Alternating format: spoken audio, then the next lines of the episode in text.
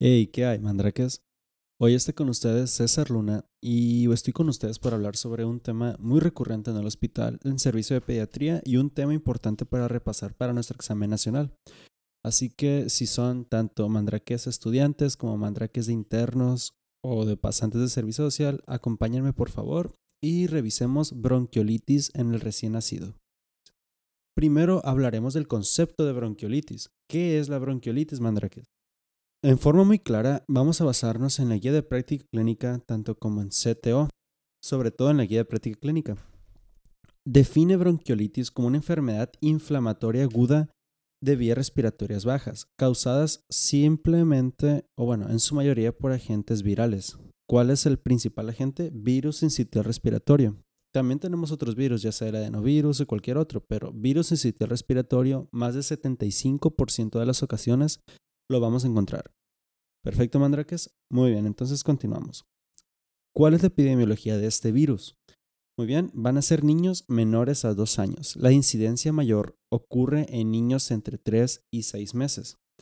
Muy bien, va a estar caracterizada por una inflamación, edema y necrosis de células epiteliales, además del aumento de moco junto con broncoespasmo. Hablando sobre factores de riesgo, eh, la prematurez es uno de los principales mandrakes menores de 37 semanas, además de un peso menor de 2.500 gramos, tenemos que pensar en bronquiolitis siempre que tengamos un recién nacido con alguna enfermedad respiratoria. ¿Qué otros factores de riesgo tenemos? Uno, Cardiopatías congénitas, hipertensión pulmonar, inmunodeficiencias y niños con síndrome de Down. Además, tenemos que pensar cuando el niño venga de familias de bajos recursos por todo lo que conlleva esto, desde la malnutrición hasta estar muy expuestos a factores ambientales. Esperemos que después de, estudiar esto ustedes tengan las armas para defenderse de cualquier pregunta que puedan recibir, ya sea de sus maestros, de sus residentes, de sus doctores escritos, para que puedan seguir mandraqueando. Por eso hablaremos de fisiopatología, mandraques. Dentro de la fisiopatología de esta enfermedad vamos a tener uno. Es una enfermedad que afecta a los pequeños bronquios, es decir, calibre de 2 milímetros, que afecta principalmente las vías respiratorias bajas cuando el niño está en menores de 2 años. Es ahí cuando nosotros tenemos toda la fisiopatología de esta enfermedad, que va primero inflamación. El virus entra a las células de esos bronquios. ¿Qué ocurre? Empieza a haber edema y destrucción, lo que lleva a la necrosis. Esta necrosis misma o la inflamación va a causar que migren células inmunitarias, células dendríticas, sobre todo neutrófilos. Esta acumulación de células, tanto el edema, las células de destrucción celular y las células de inmunología, va a provocar una obstrucción, el aumento de la producción del moco y este aumento de producción de moco provoca a su vez tapones en estos vasos. Eh, como son tan pequeños de 2 milímetros como lo acabo de mencionar, esa obstrucción evita el pase de aire y así es como se crea en toda la clínica, que va desde la disnea y todo lo que vamos a mencionar más adelante. Perfecto, mandrakes. Entonces, además tenemos liberación de leucotrienos y prostaglandinas que fomentan la inflamación, que a su vez sigue fomentando el edema y los tapones que obtenemos. Todo es como una retroalimentación. Perfecto, ya tenemos que el virus entra, el virus crea esta inflamación, edema y necrosis que produce más moco, que produce tapones y es así como tenemos la fisiopatología de la enfermedad. Vamos a hablar de diagnóstico, mandrakes. La guía de práctica clínica lo deja muy en claro. El diagnóstico de esta enfermedad es clínico. Es clínico en su mayoría. Muy bien, entonces en la clínica, además de todo lo que va a tener en su cuadro clínico, nosotros tenemos que ser preparados para cualquier presentación anómala, que vamos a verlo más adelante. Además de lo clínico, va a haber algo más que podemos utilizar y lo menciona la guía de práctica clínica, que es una prueba virológica rápida. Esta prueba es importante porque el realizarla demuestra una menor estancia intrahospitalaria, menor uso de antibióticos y reduce el uso de estudios complementarios, que esto ayuda tanto a la economía del paciente como a la salud de nuestro pacientito. Si se preguntarán, ¿en el diagnóstico servirá de algo la radiografía? La respuesta es sí y no. Dentro de bronquiolitis sí tenemos algunos datos que nos pueden indicar que la enfermedad es bronquiolitis, pero la radiografía es indicada casi siempre en pacientes mayores. Cuando hablamos de pacientes pediátricos, no es de mucha ayuda. Como les digo, la clínica manda sobre todo. Y la prueba virológica rápida nos va a servir para reducir tiempo hospitalario y costos, que casi siempre, como les mencioné, el virus incitial respiratorio es el que va a estar ahí. Bueno, ¿y qué hay de la clínica? En la clínica Mandrakes va a ser un cuadro caracterizado de la siguiente forma. Vamos a recibir a un niño menores de dos años, casi siempre de 3 a 5 meses. ¿Por qué fechas? Noviembre a marzo son las fechas más comunes. El niño va a presentar rinorrea y tos seca, además de aumento de frecuencia respiratoria. Esos son los puntos cardinales. Nosotros recibimos a un niño con rinorrea, tos seca y que tiene ligeras bajas en la saturación de oxígeno, tenemos que pensar en bronquiolitis. ¿Qué otra cosa podemos encontrar? Estretores finos respiratorios y en algunos casos podemos encontrar silbancias. Algo importante que mencionar, y si se lo llegan a preguntar, es la fiebre. La fiebre la podemos encontrar, pero no tenemos que tomarla en cuenta como un factor cardinal. Es decir, es muy inespecífico. Puede llegar hasta los 39 grados centígrados, pero casi siempre se maneja de 38 a 39. Entonces, por clínica pensaremos siempre en un paciente que tenga rinorrea, tos seca y aumento de frecuencia respiratoria. Si ya tenemos nuestra clínica, ya sabemos los factores de riesgo, ya estamos sospechando que es esta enfermedad por clínica y ya tenemos nuestra prueba rápida serológica que nos dice que tiene un virus incital respiratorio afectando los bronquiolos. ¿Qué es lo que sigue o cómo vamos a tratar a nuestro niño? En primer lugar, y como lo menciona la guía Mandrakes, quiero hablarles de dos principales tratamientos que vamos a llevar, pero tienen que estar muy atentos porque esto es importante. En primer lugar, si tenemos un caso no grave, tenemos que pensar en la utilización de nebulizaciones con solución salina hipertónica al 3%. Primero, no hay que dar un tratamiento sin saber por qué damos, por qué vamos a darle esto o cómo actúa. Para empezar, si le damos estas nebulizaciones, vamos a provocar el movimiento de agua del intersticio a las vías aéreas. Por eso la solución es hipertónica. Se vamos a hidratar esas vías aéreas y vamos a disminuir el edema intersticial, que es parte de la patología y fisiopatología de la enfermedad.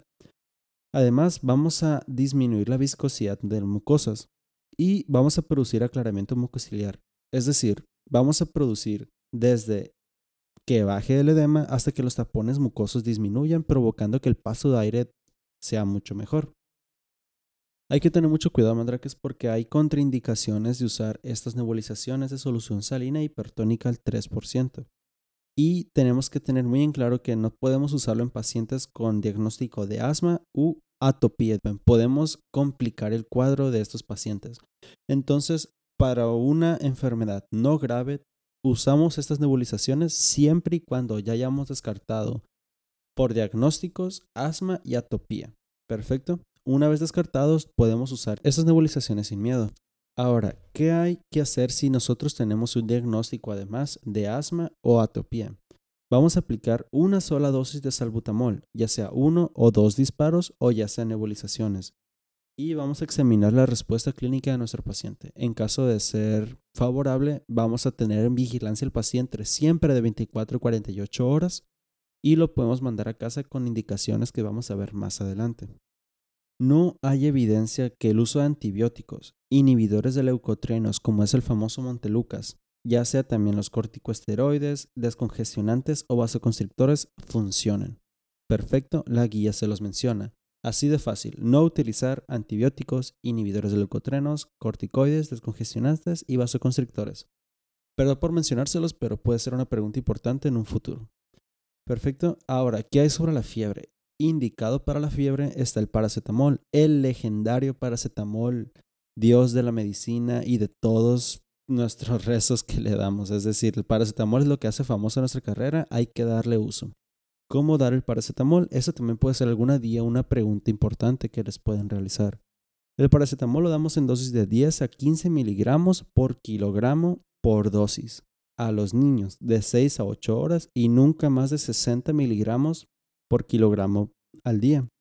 Es decir, si tenemos a un niño de unos 4 kilogramos, vamos a darle 40 miligramos cada 6 u 8 horas y nunca vamos a pasar de 240 miligramos al día en el caso de este peso.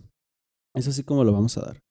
Ahora, tenemos un caso de un niño que diagnosticamos con bronquiolitis, pero está saturando menos de 90, es decir, es un caso agudo y puede ser grave.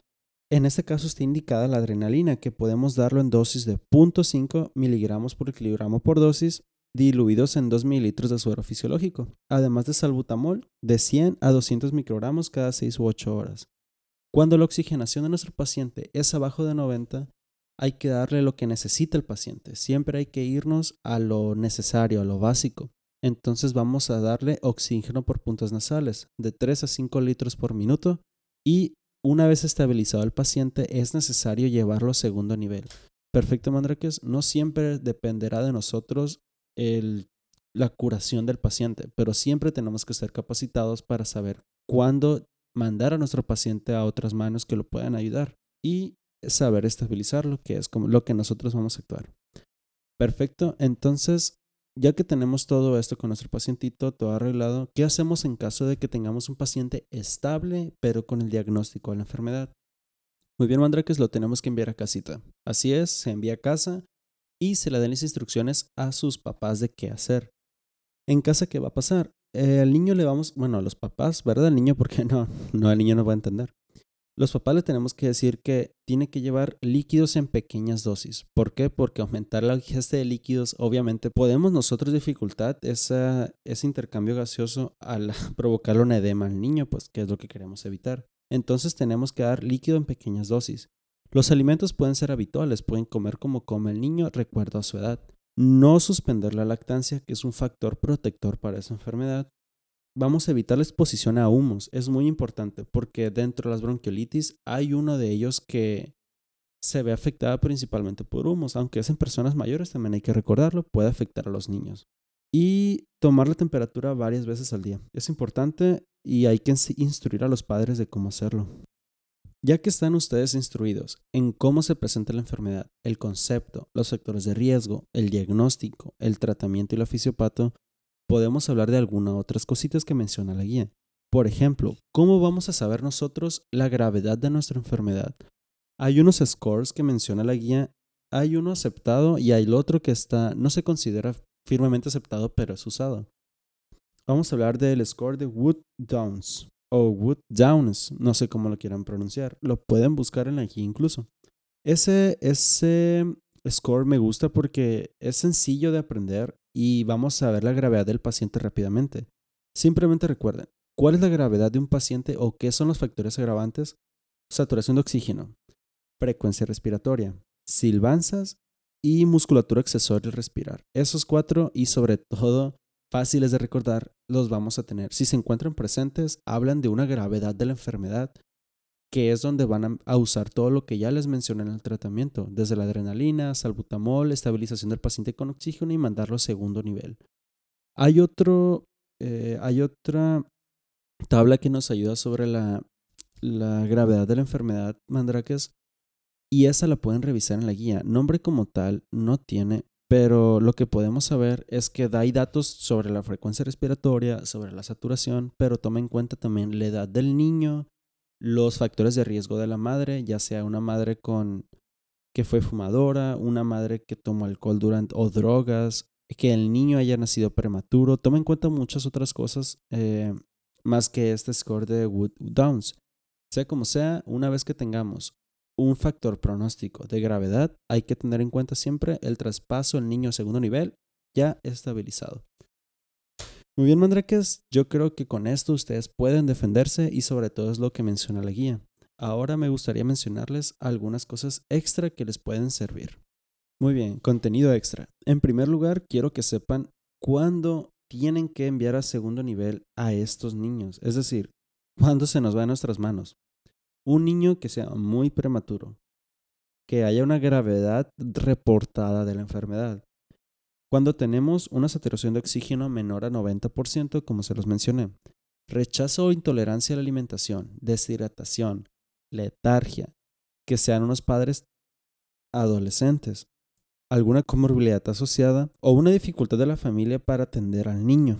Además, cuando no hay mejoría después del tratamiento inicial que ustedes dan, hay que referirlo siempre tratando de mandarlo ya estabilizado.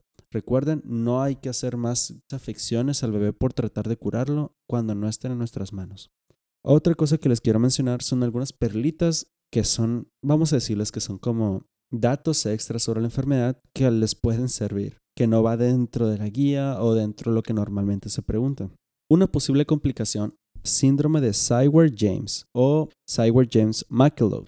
¿Qué significa esto? Cuando el niño tiene una bronquiolitis agudizada y esta se complica, podemos tener este síndrome, que es un cuadro pulmonar infrecuente y es caracterizado radiológicamente por hiperclaridad pulmonar lobar o multilobar. ¿Por qué hay esta hiperclaridad? Normalmente por una disminución de la vascularización pulmonar después de un proceso infeccioso previo. Es decir, síndrome de Cyward-James, después de una infección de bronquiolitis vamos a tener hiperclaridad pulmonar con disminución de la vascularidad pulmonar. Y con eso tenemos. ¿Qué otra perlita podemos darles a ustedes para que les sirva en su internado, servicio, con su doctor que tanto les va a preguntar y no los va a dejar en paz? Radiológicamente ya les mencioné que no hay mucho que podamos decir o que nos ayude, sin embargo, sí hay algunos datos que nos pueden ayudar. Por ejemplo, van a encontrar hiperinsuflación y en la TAC van a ver nódulos centrales mal definidos o imágenes en árbol en brotes, así es como se les va a decir, o áreas de atenuación en mosaico. Así que cuando les pregunten ya van a saber qué, decir en estos casos. Otra perlita mandrake es si algún día se los llegan a preguntar o ustedes se lo preguntan, quieran indagar más, obviamente pueden hacerlo y están en todo su, su derecho. Es necesario que indaguen más de lo que nosotros les decimos. Y yo quiero hablarles de algo importante, cómo se clasifican las bronquiolitis. Porque yo llegué a pensar mucho antes de leer este tema que la bronquiolitis es algo que ocurría simplemente en los niños, pero no. Hay una clasificación que es una clasificación histológica, simplemente quiero que la tengan en mente. Bueno, Fácilmente se las voy a decir. Se divide en tres esta clasificación. Uno celular, dos proliferativa y tres constructiva. ¿Cuál de esas tres es la que hablamos ahorita en niños? Es la celular, que es una infiltración aguda en la pared peribronquial y en la luz. Muy bien. La proliferativa es un, son masas mm, polipoideas de tejido conectivo intraluminales y la constructiva es estrechamiento o obliteración de la luz bronquial por fibrosis muscosa. Perfecto, entonces, celular, proliferativa y constructiva. ¿Cuál es la que afecta a nuestros niños? La celular, compañeros. ¿Sale? Recuérdenlo. Muy bien, mandraques. Entonces ya tienen su enfermedad, su concepto, su diagnóstico, su tratamiento. Creo que ya están listos para ir a la guerra o ponerse a descansar mientras escuchan este podcast de nuevo y se lo graban por completo. Por mi parte, sería todo y espero poder estar con ustedes pronto. Disfruten el contenido, chicos, y espero les sirva un poco. Muy bien, me despido y nos vemos en el siguiente episodio. Recuerden, el mandraqueo a veces descansa. Un saludo y un abrazo.